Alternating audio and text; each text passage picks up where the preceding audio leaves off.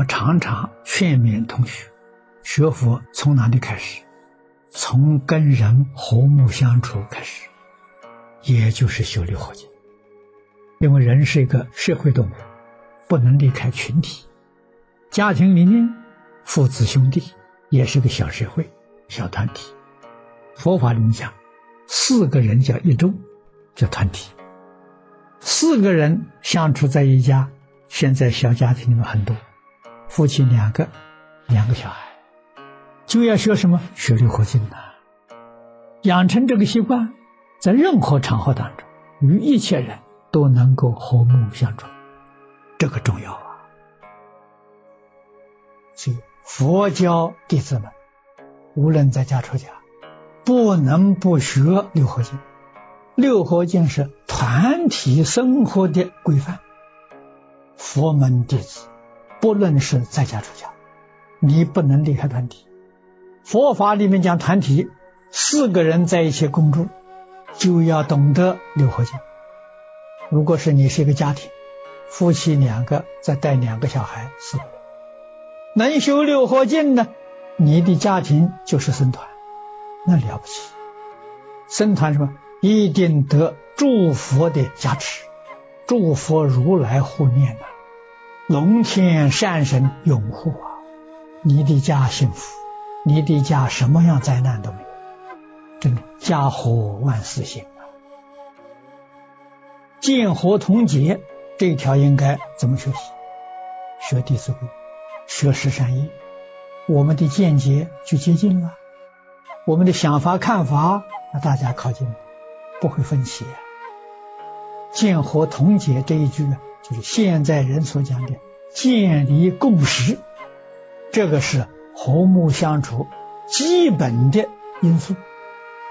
我们如果对一切人事物想法看法不一样，决定谈不拢和睦相处了，你常常会有争论了。所以这是和睦相处先决条件，我们有共同的看法。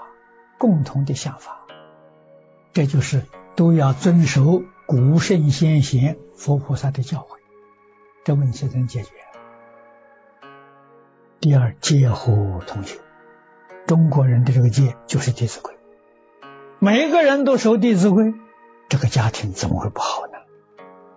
身同住，口无争，一家人和气，没有争论的，一同乐。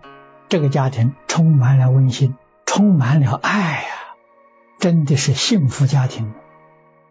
幕后一条，利和同居，家庭里面的物质生活、物质享受、精神享受完全相等平等。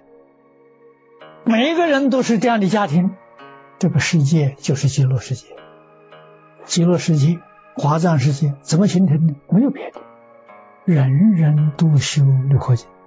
人人都修十善业，团体最重要的是什么？团结。所以佛给我们制定的法律是六合敬。佛门里面对于破坏团体，就是以六合敬的法律来治罪呀。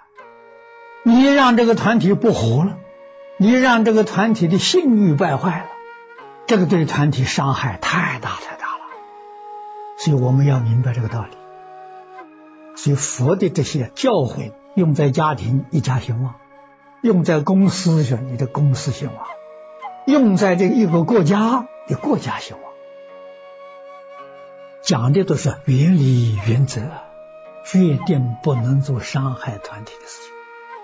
所以自己要克制自己。我们是团体的一份子，无论在什么地方。我们就是代表这个团体的形象。如果我们形象不好，让外面人轻视我们、侮辱我们，那就是侮辱我们的团体，轻视我们的团体。我们的团体要和睦，家和万事兴啊！在家庭这是小团体，在公司行号这是大团体，在国家是更大的团体，通通要和睦。一定要了解，一定要落实。别人跟我不和，我要跟他和，一定要感化他。所以一切都从自己做起，这个就是佛的弟子，这是释迦牟尼佛的教诲。建立六合敬的基础，在今天这个社会，绝对不能要求别人跟我和。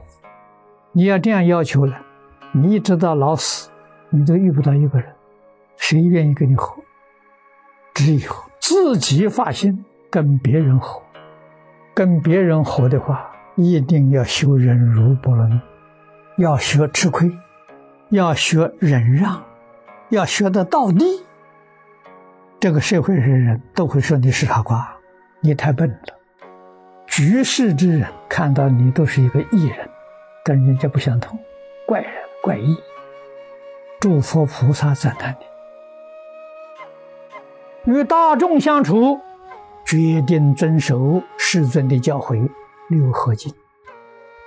为什么不能跟大众相处呢？